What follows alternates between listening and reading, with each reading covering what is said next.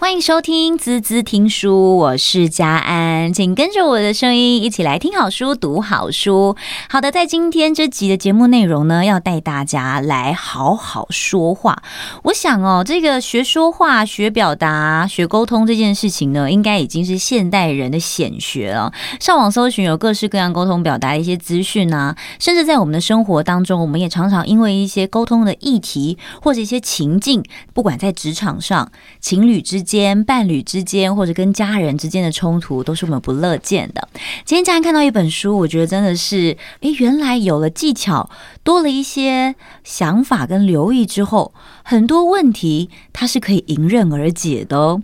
今天在我们的节目现场邀请到的呢，就是这本《好好说话，拥抱高情商》的责任编辑，我们的伟荣来到我们的现场，跟大家来聊聊。其实这本书呢，它算是因为之前在大陆奇葩说。非常非常火红的时候，就有了第一集。这本书之前应该是卖得非常非常的好，所以推出了第二本《拥抱高情商》。其实我觉得大家好像对于说话和情商这两件事情，很快的就可以产生连结哦，因为觉得好像。很容易叫祸从口出，因为讲错了某一句话，反而就造成了很多的口角或者是冲突。我们今天就来聊聊，到底在这本《好好说话》里面呢，他帮大家做了一个非常非常精准的切分，六大方向，对不对？对，六大方向。嗯，从哪六大方向我们来聊说话这件事呢？其实这本书就是从大家希望透过说话可以达到的目的，比如说像是可以改变、影响他人的决策，或是可以不会有无言的状况。或者是说，你可以维护自己的利益，或者是说可以拉近彼此的关系等等的。对，总共是有总共有六大方向。这一集呢，又比之前我觉得更贴近我们的生活。对，因为它是从四千八百位网友的生活遇到的问题，然后集结浓缩成这样的一本书。嗯，好，我们先跟大家来讲一下，到底是呃，不是不会说话，有时候是说话很简单啊，就只要把字句讲出来就可以了。但是到底有没有？真正的沟通到你想要解决的问题，我觉得这才是重点，对不对？没错，其实好好说话就是好好做人。对，真的，你看说话真的就是大家对你的第一印象哦。没错，嗯，听说这本书在大陆不叫好好说话，它其实。应该是说他的节目一开始是从奇葩说开始，然后它是一个有点像辩论比赛。那最后他们的同样的班底呢，就一起做了一个叫做音频节目，可是就是叫好好说话，嗯，对，是一样的。那后来因为他们音频节目非常获得的很好很大的回响，他们就想要把它文字化，因为其实理解音频跟理解。文字其实是有种两种不同的方式，嗯，所以当他们把这些文字就是整理出来之后，没想到获得这么大的回响，然后收到了很多读者告诉他说，我也遇到了这样的说话问题，那你告诉我可以怎么样解决？所以就形成了第一本书之后有个第二本这样子。对，因为我们在看第一本书的时候，我会发现它比较商用一点点，可能就延续了这个奇葩说，对不对？对，就比如说谈判啊、谈判技巧啊、沟通技巧啊，怎么样去说服啊？对对对。但来到了我们现在看跟大家分享的这一本《好好说话》。拥抱高情商这本书哦，真的就会是好像我们生活中的一些情境都出现了。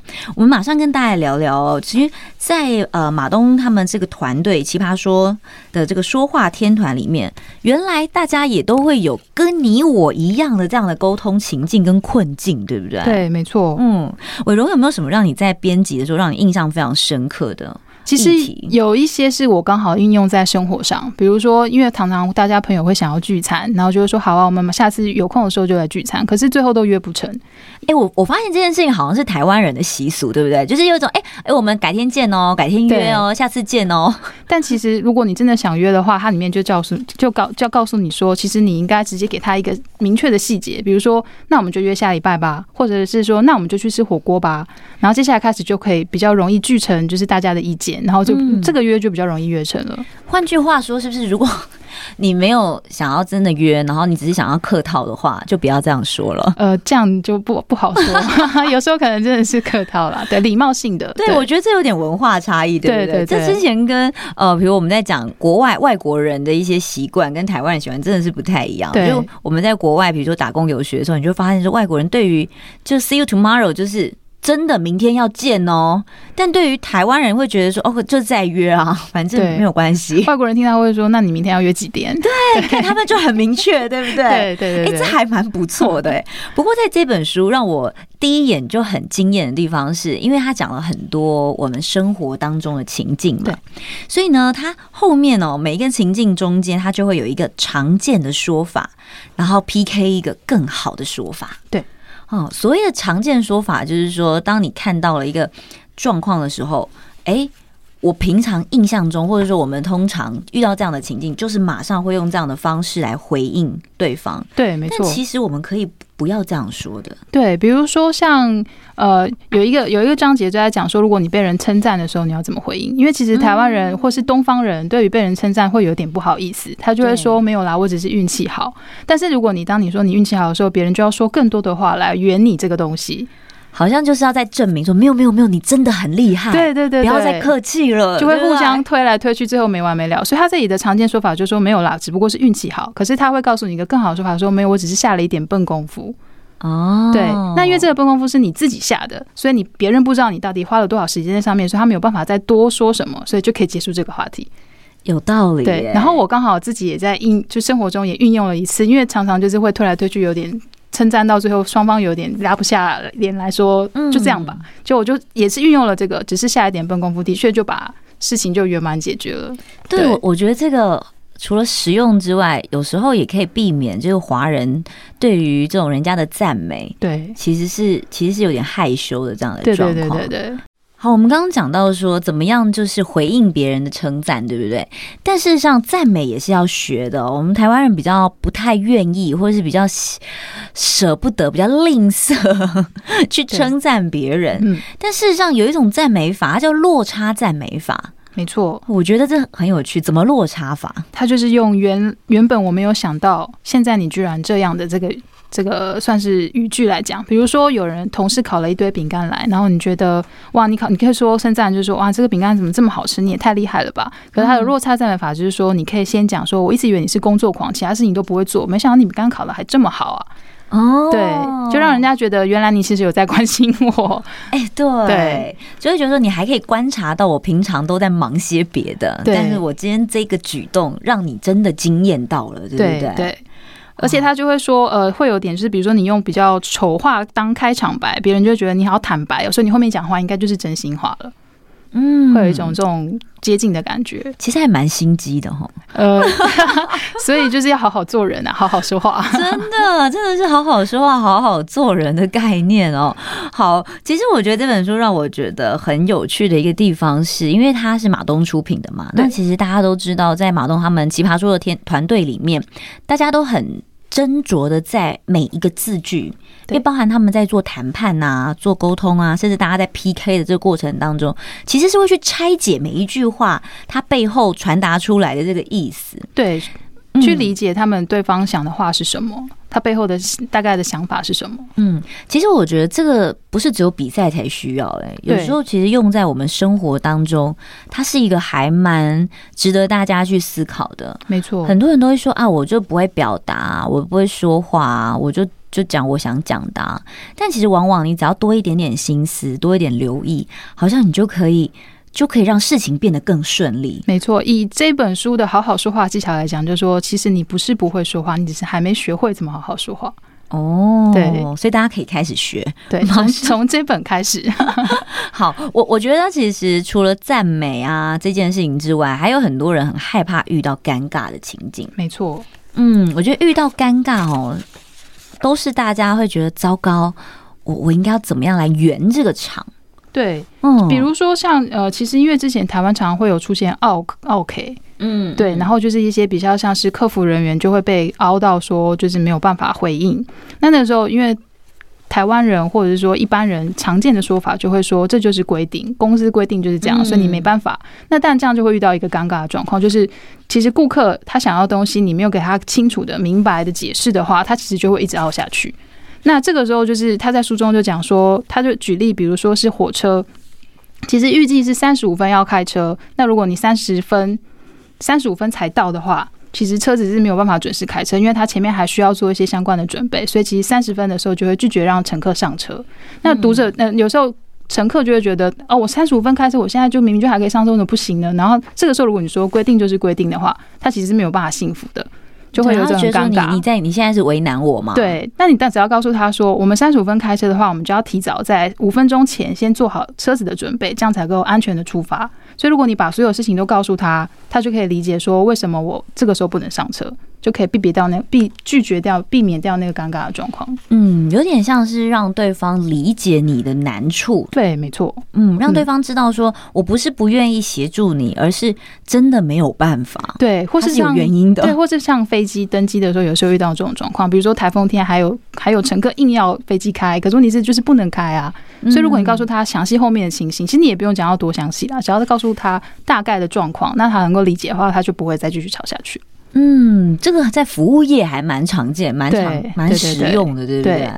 哦，因为台湾毕竟，我是我觉得台湾算是一个服务王国了。对，服务真的做的比其他国家好很多。对，然后台湾，我觉得大家应该都当过奥 K，，所以有时候当奥 K 的时候，你是不是也是在考你的那个服务生，是不是能够给你一个让你觉得很舒服的答案？对，有时候我觉得就是大家只是想要得到一个，好像好啦，我我理解你了，好啦，那就这样吧。而不是真的为了真的要炒到那个糖吃，对不对？对，是一个感觉问题，对，是 feel 的问题。嗯、好，那如果说解决尴尬的话，其实我觉得拒绝人也是一个，也是一个学问呢。对，没错，因为拒绝错的话，可能会让人家就是觉得拉不下脸来。对，所以书中有一个刚好有提到一个句子，就是如果你在公司，然后老板希望你一个人可以做两个人的或三个人的事情的时候，你该怎么办？你应该拒绝吗？如果拒绝，老板就说：“那你明天不用来了。”但所以你可能就是要先，其实他就说，其实接受就是一种拒绝。嗯嗯，对。比如说，你可以先跟叫做接受，就是你可以先跟老板讲，没问题，我可以做这个两个人的工作，但是以我现在的时间，我没有办法完成，所以你可不可以多派一些资源给我？那如果老板理解的话，就说其实我他后来就会发现，其实这个一个人或是这样的资源其实是不够的，他就可能就会知难而退。嗯嗯，等于对老板来讲，你也是没有直接。打打人家的脸，对对对对，没有直接说我不行，我不要这样子。但你同时也告诉他你的难处，对对，因为你做不到。对，我不是不帮你哦，是因为我的资源不够哦。那如果你要我帮你完成这件事情，OK 的，但你要给我什么资源哦？对，没错。有时候其实就会让对方去思考说，哎，对对对，那我可以怎么样协助你一起来完成这件事情？相对是还蛮重要的。对，没错，这样双方也不会伤感情，伤感情。嗯，对。我们先休息一下，等一下呢，继续回来和伟荣聊聊。其实，在这本书的编辑上面，我觉得大家用了很多的心思哦，因为在拆解这些情境，尤其这些情。情境听说是你说多少的网友一起完成的？四千八百位，四千八百位，所以几乎是集结了大家生活中大大小小狗屁叨叨的情境跟一些疑问哦，疑难杂症都集结在这本好好说话里面，帮大家来解决。我们先休息一下，马上回来。欢迎回来，滋滋听书，我是佳安。今天在我们这一集呢，跟大家聊的是好好说话。这是来自马通出品，他们是集结著作，那个奇葩说的说话天团呢，他们搜罗了各种生活当中的麻烦和沟通困境，浓缩成这个六大的急救关键词。我想哦，大家对于比如说改变别人啊、化解矛盾啊、提升自我啊、维护利益啊、拉近关系啊，甚至是修炼情商，情商啊，是指 EQ 的这个情商。对，就其实是我们生活当中除了工作之余，说话跟做人，就像伟荣刚刚提到的，这是息息相关的哦。对，没错。好，我们刚刚聊的其实蛮多，我们平常遇到的一些情境，比如说怎么样化解尴尬啊，怎么样赞美别人，怎么样接受别人的赞美。接下来我们进一步来跟大家探讨一下，其实我们要把话说好，要好好学说话。很大的一个关系就是我们想要跟人沟通嘛，对，对不对？想要拉近距离，嗯，想要和人之间有更深的连接。所以在其中一个章节里面，我觉得蛮可爱。他就说：“好，我们怎么样来拉近、来促进我们的这个人际关系？尤其是很多时候是跟很亲近的人，你反而不会说话。”对，嗯，我觉得这还蛮蛮可惜的，而且还容很容易吵架。对啊，为什么？因为跟亲近人，我们有时候会觉得关系很亲密，所以你不需要提要求，他就会做到。嗯，比如说像可能你跟另一半常常就是每天会通电话，但是如果你每次电话结束前，你就会先说：“那你明天要记得打给我。”那对方就会觉得我是被逼着打给你的。嗯，对，所以他就告诉你说：“你可以撇除掉这个常见说法，改说我好喜欢跟你聊天，每天跟你聊天都好快乐，我们明天见，这样之类的。”就会觉得话嘛，呃，对，算是。我这么想说，我们的生活上的状态应该都是，我就如果我跟你讲要打给你才打给我的话，那不就不是你的真心，你不是真的想打给我。所以很多时候我们要真诚的告诉对方，其实你想要什么，对，不对？或者说你跟他相处的感觉是什么.这样才会表达出你在跟他相处的情绪。因为我们要跟别人拉近关系，其实需要的不是资讯，而是靠你的情绪。别人可以体会到你现在发出的情绪是什么？嗯，别人可以有所感受的时候，有时候不再是这个字句上面的，呃，咬文嚼字啊，还是形容词啊，这反而还不是太最重要的重点，就对了。没错。好，说到跟比较亲密关系之间的对谈哦，我觉得很很有趣的地方是，甚至是很多，比如说我要跟父母之间，对，我想要跟父母要求些什么，对，他也是我们很亲密的家人。很多时候反而是不太会跟父母讲话，甚至就不讲了。对，对，没错。他其实书中是有提到一个，是说如何，如果说你常常在家里是被父母就是要求做很多事情，那你要怎么样跟父母谈判？也不能讲谈判，应该是说沟通，怎么跟父母沟通？嗯、那他，我觉得他提出一个非常，他是说这个地方其实需要的不是要怎么样讲什么话，而是说你要怎么样用你的 EQ 去表达你的自我。你跟父母沟通的时候，你们其实是一个平等的地位。所以你要用，我们是平等，就是我们是成年人跟成年人的沟通。所以你当我要求我做什么事情的时候，你要想说，如果你的父母可能把他当成是你跟跟你一个同辈的朋友，那你跟你的同辈讲话的时候，你会什么都听他的吗？你是不是把自己当成一个很弱势？可是其实我们跟父母的关系，其实是因为我们在之前是没有办法经济能力的时候，我们需要父母的帮忙，所以那个时候我们当然是可以就是跟随着父母的脚步。但是当你现在经济独立的时候，你是跟他是一个平等的。地位，嗯嗯，所以在被父母要求的时候，其实你可以用一个这样的想法去跟他对谈。我觉得这比较像是心理设定的状态，对不对？对你不再是一个呃祈求或者是拜托的一个心情，而是你们一起来共同解决一个问题。对，没错。嗯，怎么样让这个状态跟大家在沟通的过程当中不会觉得谁高谁低啦？对，没错。讲起来好像就比较舒服一点了。对。对对这个还蛮适合现在大家回家就跟长辈沟通的时候，对，因为长辈总觉得你永远都是长不大的孩子，对，所以很多事情你就是要听我的，对，哦，但很多时候我们又第一个不要忤逆，不能不孝，然后又希望让爸妈不要不开心，但其实有时候我们换一个心态。其实事情也是可以很容易解决，他们也是能理解你的需求的。对，而且当你当以一个平等的地位来讲的时候，他们会觉得受到尊重。嗯，对，因为你跟我把把我们是站在同一个同样的起跑线的感觉。没错，所以我们讲到很多的沟通情境啊，跟情绪有很大的关系。对，嗯，好，我我觉得很好玩哦。他说：“你不要当话题小偷。”对，什么是话题小偷啊？就是比如说，今天我跟你讲说，哎、欸，我觉得这附近有一间餐厅很好吃哦，你有没有吃过？嗯，当他这样问的时候，你就要小心，他其实是想要听你的意见呢，还是想要你想要听你让他讲？就是怎么讲？应该对，就是让听你让他讲。对，嗯嗯，所以你应该要小心说，他想要讲这句话的时候，他的出发点是什么？比如说。呃，你有没有去过北欧？嗯，然后这个他讲这句话的时候，你就要小心，他可能是要告诉你说，他刚从北欧回来，然后想要跟你分享一些东西。如果这时候你跟他讲说，有啊，我去过啊，我看过那个极光怎么样？这样你就把话题偷走了。哦，这样就是把话题偷走了，对，是？对，就变成都在讲你的感受啦。其实你是要听对方的感受是什么。OK，所以事实上，在对话的这个状态和空间里面，我们不是一直在秀自己，对，就不是说你抓到关键字，你就找到了一个机会，然后你就噼里啪啦、噼里啪啦一直讲，对，而是要去倾听、去询问对方的感觉是什么。嗯，这个还蛮重要的，对对对，没错。你会发现很多人鸡同鸭讲，大概就是这个来源，对，就会都变成最后是自己在讲自己的话。对，然后大家各自讲各自的，对，然后也不知道整桌话，整多人在讲什么东西，对，这样就不是好好说话了。OK，嗯，所以其实说话的技巧，它还有很多的层面，是你要留意对方在说什么。对，没错，嗯。但是其实书中还有另外一个很有趣的观点是说，当你在讲话的时候，你反而不要去预设别人的立场是什么。怎么说？比如说，当你在深度沟通的时候，如果你只听预设别人在想什么，我就说我可能想你会讲什么。那你就只听到了你想听的东西，那就等于没在听。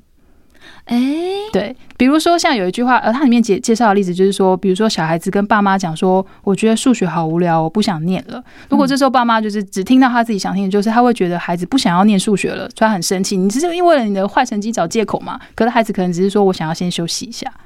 哦，对，徒增困扰。对对对，没错。所以他其实虽然你要去预设，就是你要去想对方的立场，但同时你也有时候是要不要去预设对方话还没讲完，你就已经。自己解答说对方要说什么了，嗯，有点断章取义，对对对对，有点这种感觉。OK，其实还蛮多人会做这件事情，尤其是情侣之间，对，也会有这样的情境出现。比如说，我就觉得你一定就是想要跟谁谁谁去吃饭，所以你才取消今天跟我的约会，对吗？对。但明明就他真的就是公司加班，你不要再。不要再闹了，这样子。对，而且或是预设说，你跟你加班的那个男生或女生是特别帅、特别美，那你会不会分心？就是会变心，然后跟就跟我分手了什么之类，就是想太多了啦。这已经有点到那个被害妄想症进入了，对不对？对。OK，所以还蛮常见在我们的生活当中。哎，所以其实很多人会说，聊天这件事情听起来好像不用学，对不对？呃，如果要聊得好的话，的确还是要学的，不然就会变成你刚刚说的各聊各的。嗯，到底是怎么聊才能聊出一个学问来呢？怎么聊的话，就是要看你想要聊的，比如说，呃，你要选择什么样的话题。嗯，比如说他就会讲说，如果你聊了几个非常高深的，比如说你可能聊的是毕卡索，可是不是每个人都可以了解的。嗯、可是如果你选选对话题，比如说你就说我家老公啊，每天回家袜子都乱丢。这个反而可以开启两边就是更多的沟通。嗯，对，我印象中里面有一段讲的很有趣，他就是说你要记得先聊负面的这个部分。对，我们以前都说不行，我们在别人面前一定要包装的光鲜亮丽，怎么可以讲我在家里都是一个那个擦地婆啊？怎么可以讲我老公对我不好啊？我当然要讲没有，我老公对我超好的啊什么的，就是好像营造一个很厉害的一个形象在外面，但事实上在。好好说话，跟好好和人沟通，产生连接这个状态里面，你反而是丢出一些你的弱项，是可以引发对方的共鸣跟兴趣的。对，对对没错，因为其实人类有一个很有趣，就是他对负面的消息特别感兴趣。对，你看大家都想看人家笑话，没错。你看讲太好的东西，他会觉得好像很一般；太励志，觉得好像都反正大家都这样。可如果你讲一些非常负面的东西，比如说，所以这个其实为什么谣言跟假新闻特别容易受到。分享的原因，嗯，对，所以往往那以讹传讹传到后面呢，那个鸡都不知道几只脚出来了，这样子，对，大概就是这个逻辑，对不对？没错，其实还蛮好玩的。所以其实，嗯、呃，你除了聊负面之外，很多时候我们在茶水间，哎，茶水间大概就是这个八卦的聚集地，对不对？没错。其实我个人是还蛮不喜欢，就是聊八卦的。对，但是聊八卦本身不是问题，是打听八卦才会出问题哦。对，比如说像在书中，他也就有提到说，过年回家一定会被问一些，比如说最近有没有交新的男女朋友啊？没有的话，赶快找一个。可是其实你这样打听、嗯、十大禁忌有没有，对，过年十大禁忌，没错。所以他是说，你应该是用你别的方法来聊，比如说你一年没见都长这样啊，这么漂亮，我不会问你有没有交男女朋友啦。如果你想讲的话，你就可以跟我讲。那这样，如果他刚好真的交了新的男女朋友的话，他就会想要赶快分享。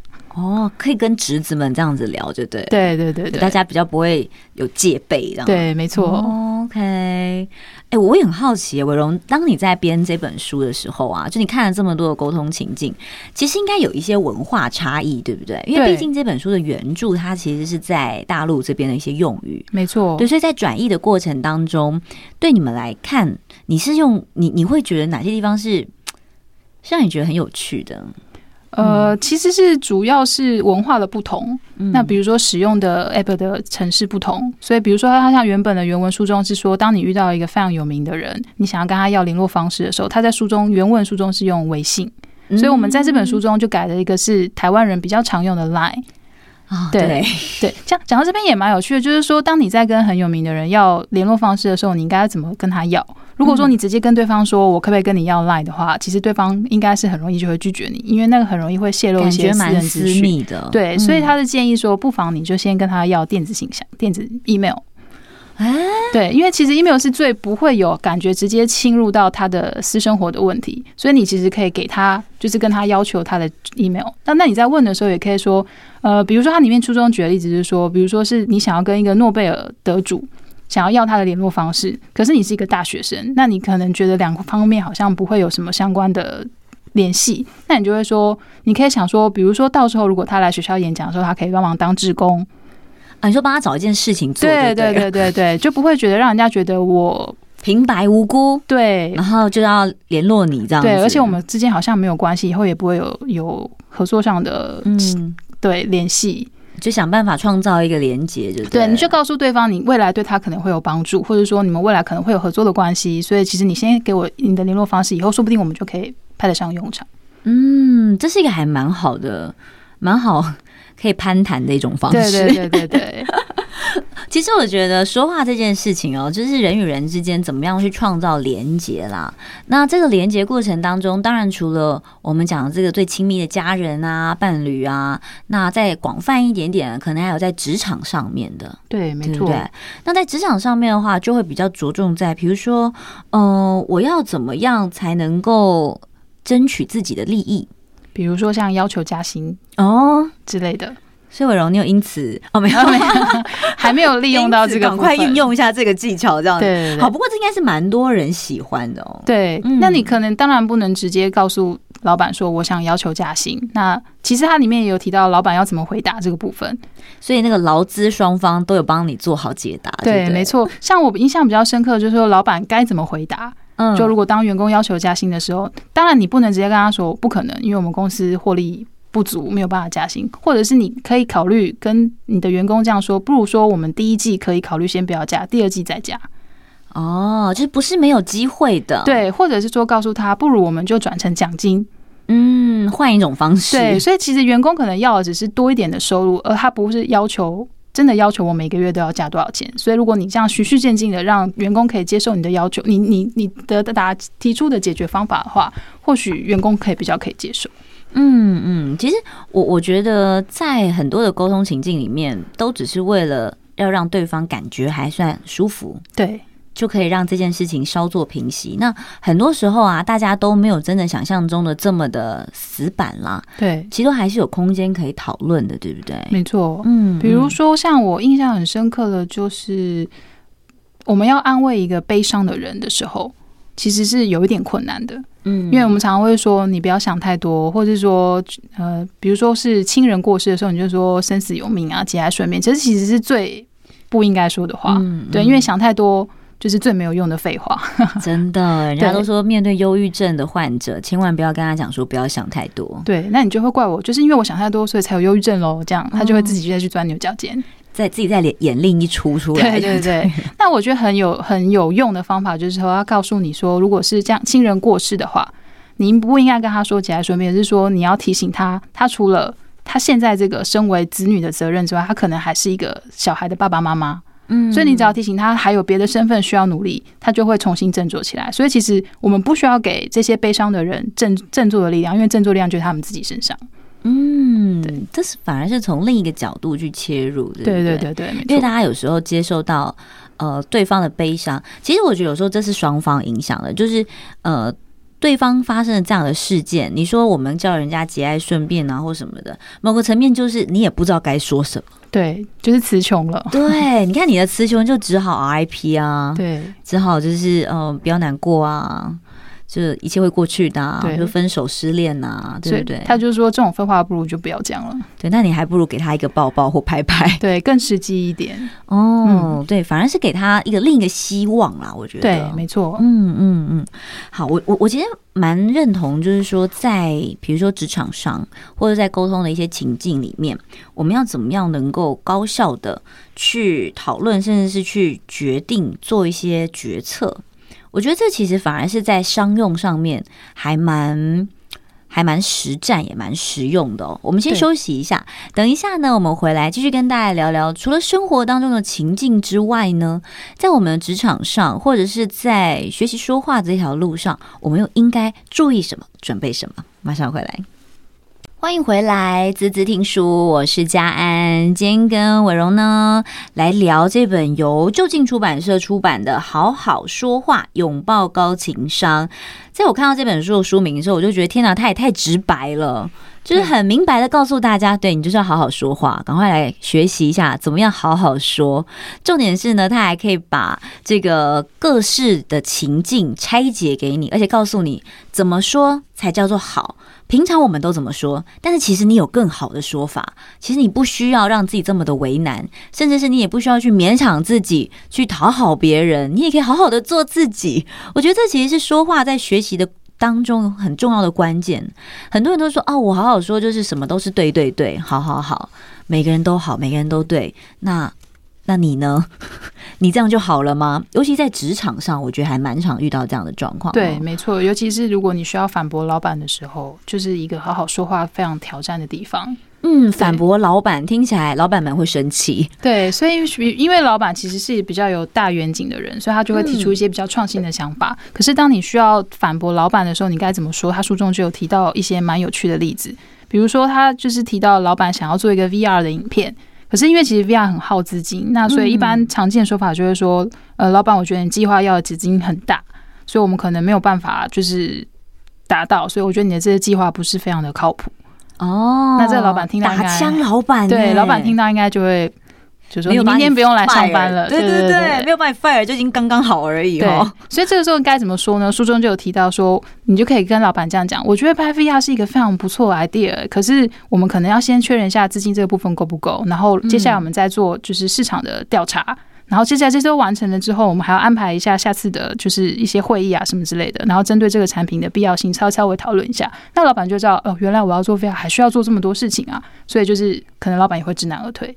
所以，其实有些时候，有些人提出的一些建议啊，跟想法，相对比较天马行空啦，对，就不接地气的意思。对对对，没错。所以你要帮他接地气，你要告诉他说：“哎、欸，你可以怎么做？或者说，你做这件事情可以啊，但是，嗯。”但是他可能需要具备什么样的条件？对，其实我还蛮认同一件事情，就是说，当所有的讯息产生的时候，它都是存在的。对，所以的存在，就是说，不管对方是除了骂脏话之外了啊，除了不管对方是提出了一个你觉得非常不可能的想法，或者是对方提出了一个天马行空、很跳跃、你从来没做过的一个专案，但其实它就是存在，因为他就是想到了这件事情。对，没错。得先认同对方，然后接下来才有后续可以跟对方调整和一起解决的机会。对，没错，因为这些观念的创意都跟成熟度是成反比的。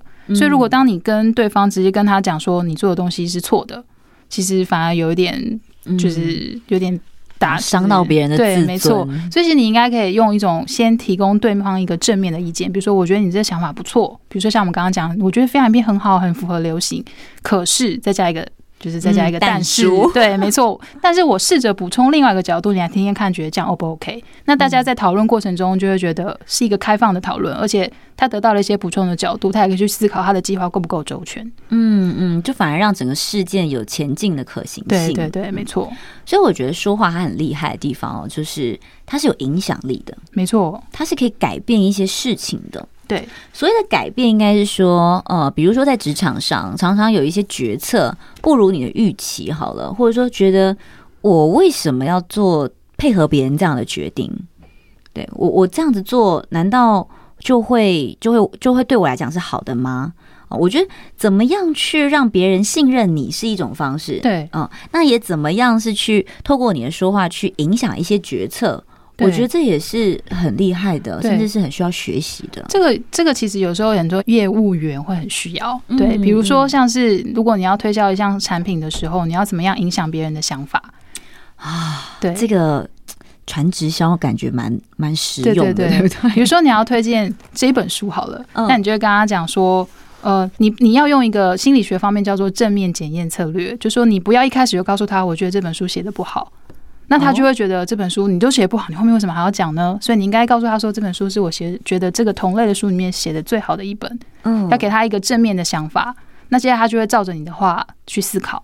对，所以这是可以一个影响别人方想法的一个策略，就是丢出一个影子的感觉。对对对，对对没错。嗯嗯，你先赞同或者你先认同这个事件，对，然后你再慢慢的改变它。哎、欸，可是我觉得真实社会当中哦，这件这样子的几率有点低，比较常可能遇到的状况叫做，就是我跟你讲这个东西多好多好多好，但我就说你乱说才没有，对，就不会相信被打枪的几率比较高吧。对，所以其实就是你要掌握好你那个说话中的天线比例。对，像我们在这本书的第一章里面就有提到说，其实如果你说这本书，对，就说你说这个东西很有缺陷其实，你反而会更想要。比如说你在讲化妆品的时候。你就说，如果说呃，你可以问顾客说你想要什么样的产品。如果你想要美白的话，这本这款面膜真是太适合你了。那你就是这本这款东西一定是你一定要带走。可是如果你稍微跟他讲说，呃，你可以讨论一下，比如说你想要的是美白还是保湿呢？如果你想要保湿的话，我就不推荐这一款了。你应该要选另外一个。那他就觉得啊。原来他更了解我的需求，所以他就反而比较可能买了他第二个说的那个产品。嗯，这个大家应该都有很多的生活经验。我有一次哦，去一家牛排馆用餐，但因为本身我不太吃牛，就人家说，那你没事去牛排馆干嘛？但因为那一家就很有名，所以我们就一群朋友就去了。然后去牛排馆之后呢，因为我没有吃牛嘛，所以我就问了店员说：“哎，你有没有推荐这个鸡排、猪肋跟猪排？大概最常。”就是最常点的，你会问一下比重嘛，或者说，哎、欸，你们推荐什么的？嗯、很多店员就会有一种反应，叫做，呃，都可以呀、啊。我觉得都都推，我们都推，对，都很好吃，都还不错，对不对？对多半会听到这样的答案。但我跟你讲，我觉得那店员超厉害的，他就告诉我说，我跟你讲，一般人都会点烤鸡跟那个嫩猪排，就是酥肥猪排，猪了还好，我觉得你点猪排比较好。马上你知道就点了，立马点了之后还赞赏他，就嗯，你好老实哦。对，所以他就是用了一个你说缺陷这个地方，可以让我去了解说，其实你对这个产品是有了解的。对，就他懂我的需求，跟他知道呃诚实面对就是顾客，然后他就回答我说：“对，对啊，因为我如果骗你的话，你下次就不会来啦。”没错。他是不是很厉害？对，很厉害的销售员。他大概有看《好好说话》这本书吧？他应该有看。对，所以我觉得在职场或者说在我们很多的服务业上面，在应用呃一些说话的技巧，我觉得真的是非常非常的重要哦。对，没错。嗯，所以其实我我也很想问问，比如说。就伟荣，你刚刚有说你在编完这本书之后，对你的生活上其实有一些调整跟改变，对不对？对，就是我可以理解，当别人赞赞美你的时候，你要怎么样回答？嗯，还有说，当你就是想要完成这项任务的时候，你需要提供什么样的细节，才可以让真的行动去落实？其实我觉得在书里面还有一块哦，是大家在沟通领域里面还蛮常见到的一个状况。呃，怎么样能够避开冲突跟危险区？也就是说，当这个对话框已经开始快要引发引爆点了，快要吵起来了，我要怎么样能够不要加入这个战局？哎，我觉得这个 其实很多时候蛮难的，尤其是比如人家说：“哎，你选边站哦，你是支持我还是支持他？”你说，你说。这是不会让你觉得很困扰？对，可是其实书中有讲到，就是世界上其实没有那么多冲突，所以其实只是定义不同而已。所以你要求选边站的时候，你要先请对方提供他的定义是什么。比如说，他要选择 A，他的 A 的定义是什么？选择 B，他的定义是什么？当你只要理解大家定义不同，你就不会造成冲突了。嗯，这换句话说，你可以变得比较理性跟客观对的立场去面对这个事件，对不对？对，没错。OK，我我觉得其实很多时候大家都只是一个冲动啦，对，就尤其是说话，就是就是一个冲动，我就是一个回应，我就是觉得怎么样，我现在就有一个这样的一个很大的动作反应。其实很多时候多一点停顿跟思考，真的是可以让人跟人之间的关系更加的亲密跟亲近，对不对？没错，所以他们其实，在好好说话的第一本有一个很有趣的理论，就是说好好说话其实就是好好思考。哦，当你好好思考了，你就可以好好做，好好去体会别人的喜怒哀乐，这样你就可以好好做人。嗯，对，它是一个有点像是循序渐进的流程。也就是说，大家其实看了呃《好好说话，拥抱高情商》这本书之外，还可以回去找他的第一本，对，比较偏说服啊、谈判啊、沟通技巧这一块，对对对对。嗯，其实我我个人觉得，除了沟通要学之外啊，这个道歉也是一个。它不只是沟通嘞，它有时候是一个，当你事件已经发生了，对，怎么样让人家接受你的道歉？没错，其实道歉是一个学问，嗯，而且当你其实只要道歉的时候够丢脸，就会有很好的效果。可往往大家就不想丢脸啊，那就都要面子啊，那就不是好好道歉了。所以这是一种修炼，是这样吗？对，没错，因为当你把自己变得很尴尬的时候，对方其实就可以理解你的道歉是真心的。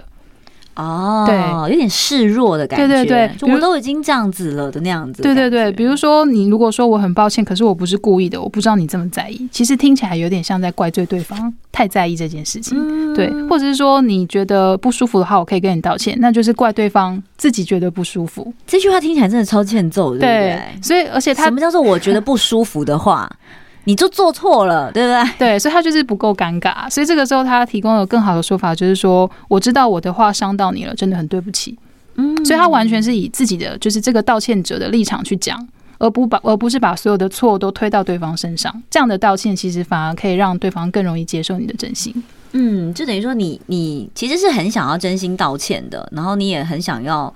呃，跟对方说哦，没有关系，就是我跟对方说，就是其实是我的错，对，没错，但你就是说不出口，对，对你反而换不到人家跟你讲，好了，算了，对，然后引发下一个战争的开始。对，书中其实很有趣，他提到了一个，就是我们最知名的负荆请罪，嗯，他为什么这个道歉这么成功，就是因为他够丢脸。他就是背着他的那个，在当众 对当众脱掉他的上衣，然后背着荆棘一路走到蔺相如家，然后跪在他面前请求他道歉，够丢脸了吧？所以他的道歉成功了。嗯，对，所以其实大家在道歉的时候，其实不要怕够尴尬，因为其实你尴尬，对方也尴尬。然后当你尴尬，对方理解到你的尴尬，而且你的道歉是真心的时候，马上就可以化解这个问题了。嗯，对，下次大家可以试试看。